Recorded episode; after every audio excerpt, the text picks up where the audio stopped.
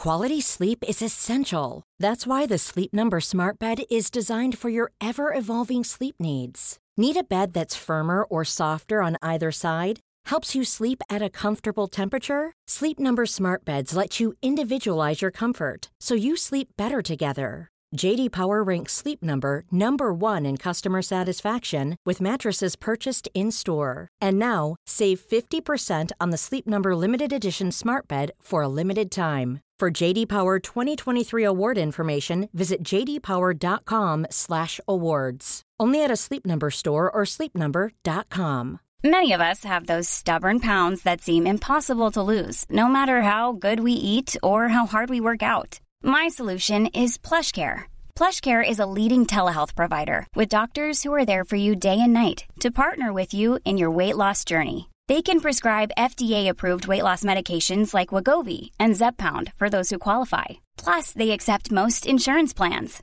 To get started, visit plushcare.com slash weight loss. That's plushcare.com slash weight loss.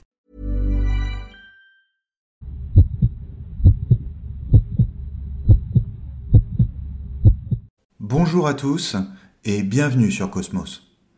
J'ai toujours pensé que la littérature avait quelque chose de plus que la philosophie. La capacité à décrire et à transmettre quelque chose de l'homme.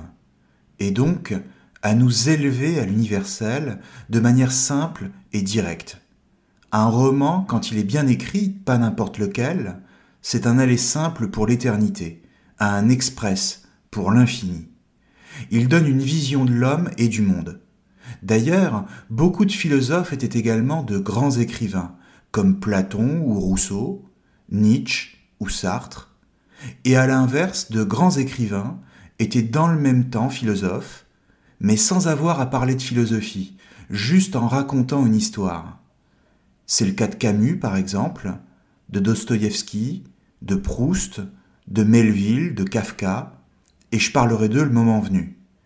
C'est aussi le cas de Céline, Louis-Ferdinand Céline, une sorte de philosophe de la rue, de philosophe maudit, dont le simple nom est synonyme de scandale.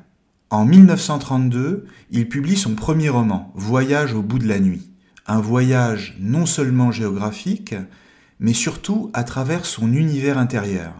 Le voyage, c'est l'histoire quasi autobiographique d'une descente aux enfers, celle de Ferdinand Bardamu, alter ego de Céline, à travers le nihilisme et la misanthropie, le désespoir et la bassesse ordinaire des petites gens, aussi bien qu'à travers le pire de l'être humain, c'est-à-dire la mesquinerie, la lâcheté, la haine, la vanité, l'ignorance, l'hypocrisie, l'avarice, le mensonge, et à la fin, le meurtre.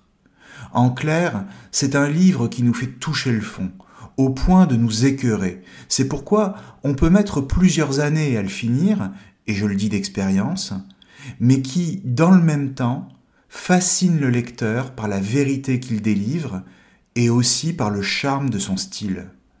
Alors, soyons plus précis. D'abord, que raconte Voyage au bout de la nuit? Et ensuite, de quel style s'agit-il? Tout commence par une simple discussion entre Bardamu et son ami Arthur Ganat à une terrasse de café à Paris. Conversation sur la guerre qui s'engage en Europe, on est alors en 1914, et sur le patriotisme. Bardamu est un jeune type un peu paumé, alors vaguement étudiant en médecine, et qui se laisse transporter d'enthousiasme quand il voit passer juste là, devant la terrasse du café, un régiment qui part au front. Musique en tête et le colonel à cheval. Il s'engage donc sur un coup de tête, comme ça, pour le plaisir d'être acclamé par la foule des patriotes qui s'accumulent dans les rues.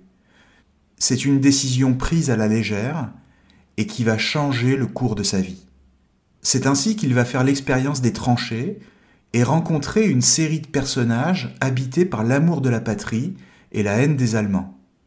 C'est ici l'occasion pour Céline de taper sur le patriotisme qu'il considère comme absurde, et pour Bardamu d'entamer son voyage initiatique au cœur de la réalité du monde. Céline cherche à déconstruire les grandes passions héroïques pour sonder le terreau qui en est à l'origine. il décèle la pourriture qui se cache en dessous, il cherche à remonter à la source de ce que les hommes présentent comme sublime, pour montrer que derrière la façade du théâtre, où se joue l'héroïsme, il n'y a que des sentiments mesquins et vils. Par exemple, quand il donne la parole au médecin-chef Bétombe, qui parle aux blessés dans le but de les renvoyer au front le plus vite possible, alors que lui-même, en tant que médecin, bien tranquille à l'arrière, ne risque rien et ne pense qu'à son avancement.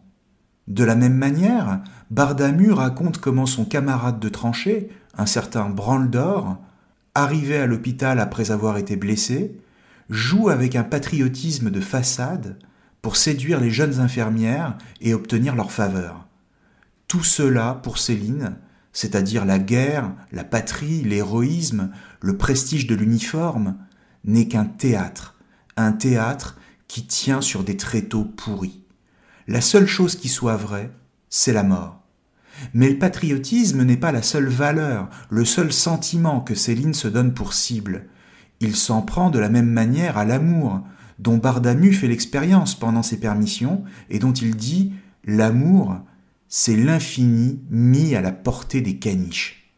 C'est-à-dire que c'est un bien trop grand sentiment pour des êtres aussi petits, mesquins et médiocres, car même quand il est sincère, l'amour se transforme plus ou moins rapidement en mépris, voire en haine. En clair, derrière l'amour se cache un sentiment moins noble, c'est-à-dire l'amour-propre. Et puis, après la guerre, il y a le début du grand voyage au sens géographique. D'abord en Afrique, où il va découvrir le colonialisme, et ensuite aux États-Unis, où il fera l'expérience du capitalisme et du travail à la chaîne, qui sont autant d'occasions pour Bardamu de faire la même expérience des hommes et des femmes. À chaque fois, Bardamu fait preuve d'une grande lâcheté. Il cherche à fuir car il est dégoûté de ce qu'il voit, sans jamais tenter d'y changer quoi que ce soit, comme s'il était pris par une immense lassitude devant le fardeau que représente l'action. Il est lâche donc, et dans le même temps, il est misanthrope, car il développe une haine profonde pour l'être humain quand il voit ce dont l'homme est capable, et du coup, il perd ses illusions de manière de plus en plus radicale. Alors il y a bien quelques petites exceptions, des êtres qui lui redonnent une sorte de foi en l'humanité, comme la petite Molly par exemple, une jeune prostituée qui tombe amoureuse de lui et qui s'offre à lui corps et âme. Bardamu a envie d'y croire, mais quelque chose en lui est déjà cassé. Il sait bien qu'il est trop tard. Alors il la quitte, comme on dit adieu à l'amour, c'est-à-dire de manière déchirante, sur un quai de gare, et il rentre en France. Il rentre dans sa petite ville de banlieue, Rancy, et d'ailleurs il faut entendre le nom de cette ville, Rancy, comme une ville rance où tout est pourriture et misère, misère à la fois économique, parce que les gens sont très pauvres, et misère morale, comme partout ailleurs depuis le début du voyage. C'est donc là qu'on le retrouve, alors qu'il a terminé ses études de médecine et qu'il a posé sa plaque en bas de son immeuble. Revenir dans sa ville d'origine, c'est pour ainsi dire une sorte de retour inéluctable du même, c'est-à-dire que le voyage le conduit inexorablement à revenir à son point de départ, comme s'il ne pouvait pas sortir de la bassesse morale qu'il cherche à fuir depuis le début. Non seulement c'est impossible, parce que la nature de l'homme est toujours la même, et donc où qu'il aille, il fait exactement la même expérience, mais en plus, le voyage va prendre l'aspect d'une descente aux enfers qui désormais ne fera qu'accélérer. C'est à ce moment que le voyage devient véritablement intérieur, et je dirais même que c'est la partie la plus importante du roman. Comprenons bien que les événements qui forment la trame du roman de Céline apparaissent comme des petits récits sans lien entre eux, presque sans rapport, et le lecteur, la première fois qu'il lit le texte, peut avoir du mal à s'y retrouver, car le récit se présente comme une succession de petites anecdotes, ce qui participe de la nouveauté du style de Céline. Mais en réalité, tout reprend sa place et sa logique quand on a compris le propos de l'auteur, c'est-à-dire, encore une fois, nous montrer la véritable origine des grands sentiments et du soi-disant progrès de la civilisation moderne. À terme, il s'agit même plus largement d'une critique de l'homme. Du coup, quand Bardamu décrit la vie de ceux qu'il appelle les petites gens en banlieue, il va procéder de la même manière. Ils sont aussi détestables que ceux qu'il a croisés jusque-là, sur le front pendant la guerre, en Afrique ou aux États-Unis. Ce sont tous les mêmes, peut-être même qu'ils sont encore pires. À commencer par la famille Enrouille, presque géniale dans sa médiocrité. Les Enrouille sont une petite famille de rancis qui ont économisé toute leur vie jusqu'au moindre sou pour s'acheter un petit pavillon situé entre la rue Ventru et la place Lénine. Tout un programme. Il y a le mari, la femme et la mère du mari, la belle-mère en rouille. Cette dernière, qu'on appelle tout simplement la vieille, vit au fond du jardin dans une petite pièce aménagée pour elle et qu'elle ne quitte jamais. Or, la belle-fille en rouille, qui a déjà fait main basse sur les économies de sa belle-mère, n'a plus qu'une seule idée en tête, faire passer la vieille dame pour folle, et se débarrasser d'elle pour libérer le logement et le louer. Alors que va-t-elle faire? Sous les yeux de son mari, incapable de toute réaction et complètement idiot, elle va demander au bon médecin Bardamu de lui signer un ordre d'internement pour la faire dégager. Mais bien sûr, en présentant la chose comme s'il s'agissait de faire le bien de la vieille dame de plus de 80 ans. Seulement voilà, la vieille n'est pas du tout disposée à se laisser faire, et la belle-fille ira jusqu'à tenter de la faire tuer dans la suite du livre. Là encore, tout est complètement pourri, jusque dans les relations familiales. Voilà comment Céline raconte le dialogue entre la vieille dame, la belle-fille et Bardamu. La vieille se remit en colère. Rendez-moi donc tout ce que je possède, et puis je m'en irai d'ici. J'ai de quoi vivre, moi. Et que vous n'entendrez plus parler de moi, une bonne fois pour toutes. De quoi vivre Mes grands-mères, A lot can happen in three years, like a chatbot may be your new best friend. But what won't change? Needing health insurance. United Healthcare Tri Term Medical Plans, underwritten by Golden Rule Insurance Company, offer flexible, budget friendly coverage that lasts nearly three years in some states. Learn more at uh1.com. Quality sleep is essential. That's why the Sleep Number Smart Bed is designed for your ever evolving sleep needs. Need a bed that's firmer or softer on either side? Helps you sleep at a comfortable temperature? Sleep Number Smart Beds let you individualize your comfort so you sleep better together. JD Power ranks Sleep Number number 1 in customer satisfaction with mattresses purchased in-store. And now, save 50% on the Sleep Number limited edition Smart Bed for a limited time. For JD Power 2023 award information, visit jdpower.com/awards. Only at a Sleep Number store or sleepnumber.com. Millions of people have lost weight with personalized plans from Noom, like Evan, who can't stand salads and still lost 50 pounds. Salads, generally, for most people, are the easy button, right? For me, that wasn't an option. I never really was a salad guy. That's just not who I am. But Noom worked for me. Get your personalized plan today at Noom.com. Real Noom user compensated to provide their story. In four weeks, the typical Noom user can expect to lose one to two pounds per week. Individual results may vary. I'm Sandra, and I'm just the professional your small business was looking for. But you didn't hire me because you didn't use LinkedIn jobs. LinkedIn has professionals you can't find anywhere else, including those who aren't actively looking for a new job but might be open to the perfect role, like me. In a given month, over 70% of LinkedIn users don't visit other leading job sites. So if you're not looking on LinkedIn, you'll miss out on great candidates like Sandra. Start hiring professionals like a professional. Post your free job on linkedin.com/people today. Vous n'allez pas vivre avec vos 3000 francs par an, voyons. La vie a augmenté depuis la dernière fois que vous êtes sorti. N'est-ce pas, docteur, qu'il vaudrait mieux qu'elle aille chez les sœurs, comme on lui dit? Qu'elles s'en occuperont bien, les sœurs. Elles sont gentilles, les sœurs. Mais cette perspective des sœurs lui faisait horreur. Chez les sœurs? Chez les sœurs? Qu'elle se rebiffa tout de suite. J'y ai jamais été, moi, chez les sœurs. Pourquoi que j'irai pas chez le curé pendant que vous y êtes? Si j'en ai point assez d'argent, comme vous dites, eh bien j'irai encore travailler. Travailler, grand-mère? Mais où ça? Ah, docteur, écoutez cette idée. Travailler à son âge, à 80 ans bientôt, c'est de la folie, ça, docteur. Qui est-ce qui voudrait d'elle? Mes grand-mères, vous êtes folles. Et ensuite, un peu plus loin, quand Bardamu s'apprête à signer l'ordre d'internement. Voilà comment lui répond la vieille. Fripouille, qu'elle m'insultait, moi, directement. Tu peux t'en aller, fous ton camp, je te l'ai déjà dit. C'est pas la peine de rester, j'irai pas chez les fous, et chez les sœurs non plus que je te dis. T'auras beau faire et beau mentir, tu m'auras pas petit vendu. C'est eux qui iront avant moi, les salauds, les détrousseurs de vieilles femmes. Et toi aussi, canaille, t'iras en prison, que je te dis, moi, et dans pas longtemps encore. Décidément, j'avais pas de veine. Pour une fois qu'on pouvait gagner mille francs d'un coup, je ne demandais pas mon reste. Dans la rue, elle se penchait encore au-dessus du petit péristyle, rien que pour m'engueuler de loin, en plein dans le noir où j'étais réfugié. Canaille, canaille, qu'elle hurlait. Ça résonnait. Quelle pluie. Je trottais d'un réverbère à l'autre jusqu'à la pissotière de la place des fêtes. Après cet épisode, Bardamu descend toujours plus profond dans le gouffre de la bassesse et de la médiocrité humaine. Juste après être sorti de chez les Enrouilles, il est appelé d'urgence chez des gens de sa connaissance pour un avortement. Alors il arrive et se retrouve face à une pauvre fille qui est en train d'agoniser sur son lit après un avortement qui a mal tourné.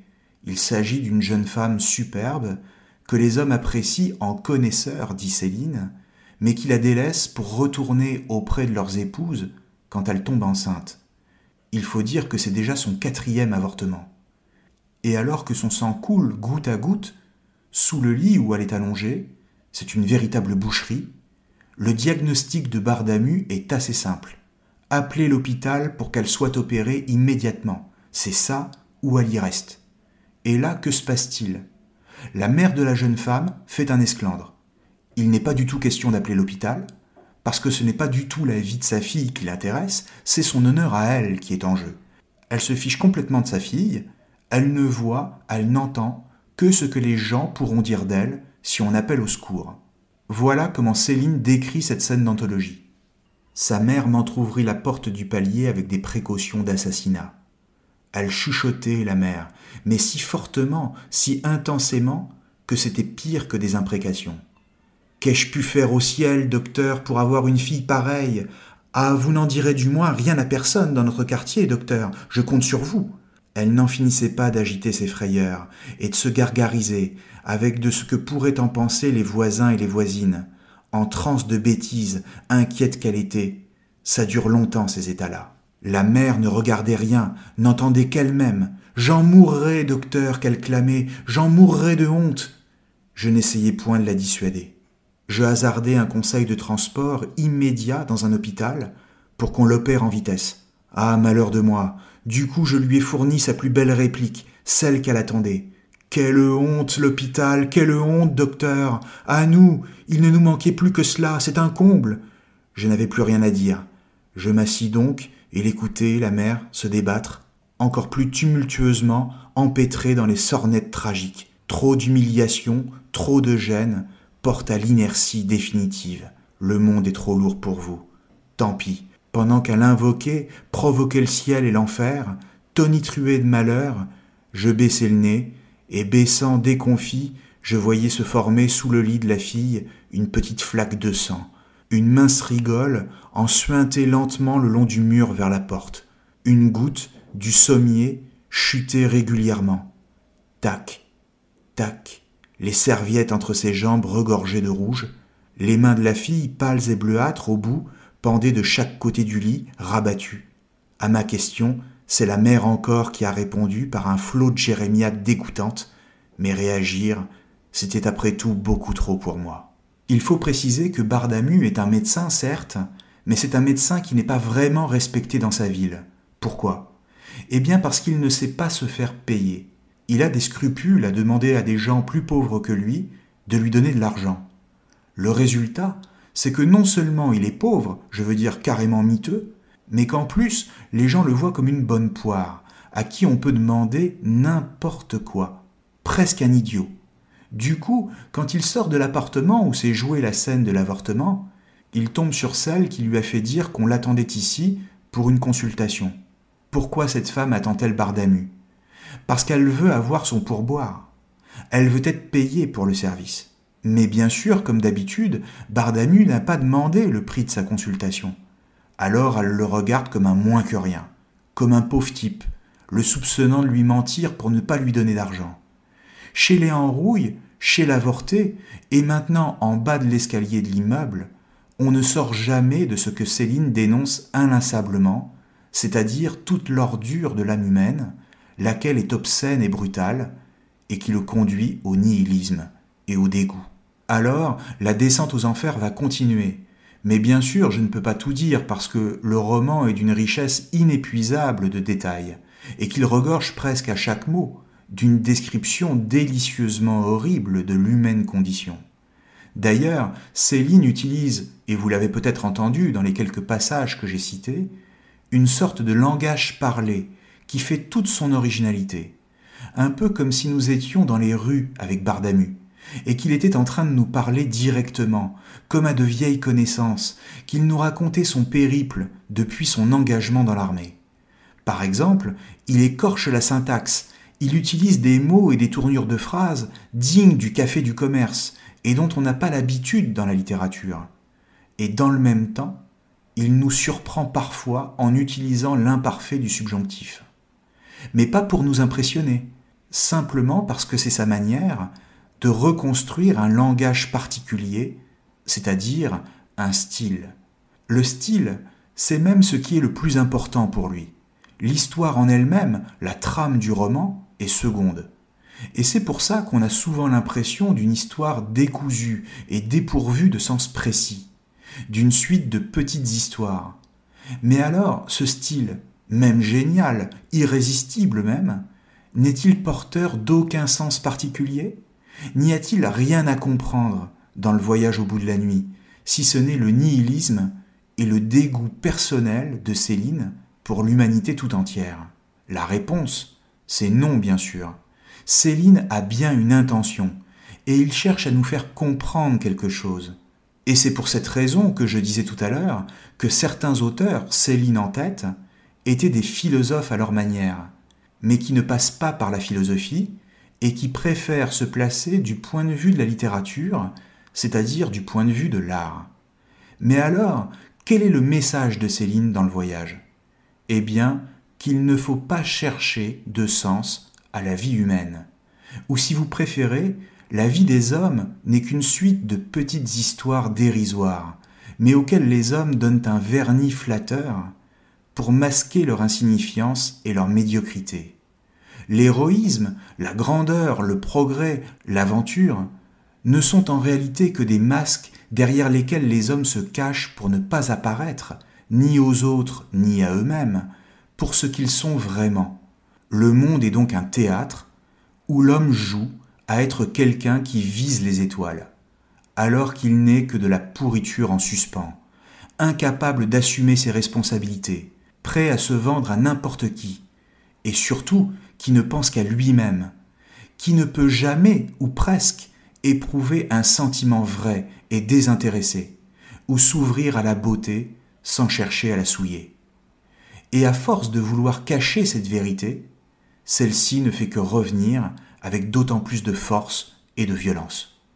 Et Céline nous la crie à la figure, comme chez les Enrouilles, ou chez la pauvre jeune femme avortée par exemple. Le pire, explique Céline, c'est que cela ne fait que se répéter, génération après génération. Tous les hommes pensent à leurs projets, se voient comme des révolutionnaires, nourrissent de grandes ambitions, alors qu'ils ne font que gesticuler dans le vide, dans un monde perdu au beau milieu de l'espace, c'est-à-dire nulle part.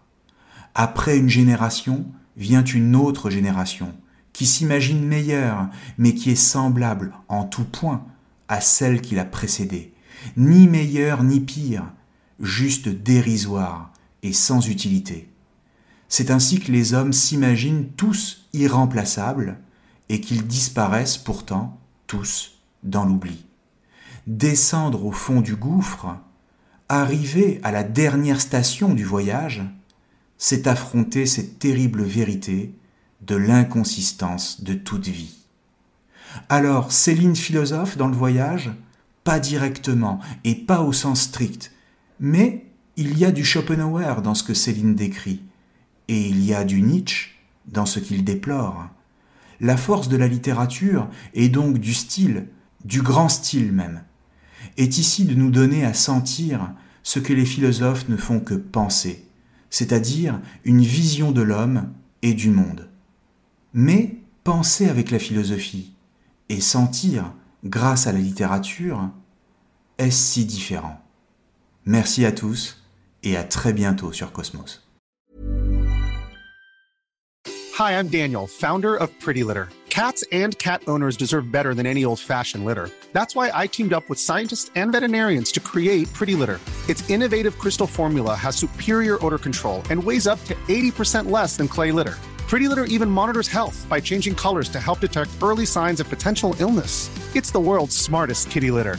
Go to prettylitter.com and use code ACAST for 20% off your first order and a free cat toy. Terms and conditions apply. See site for details.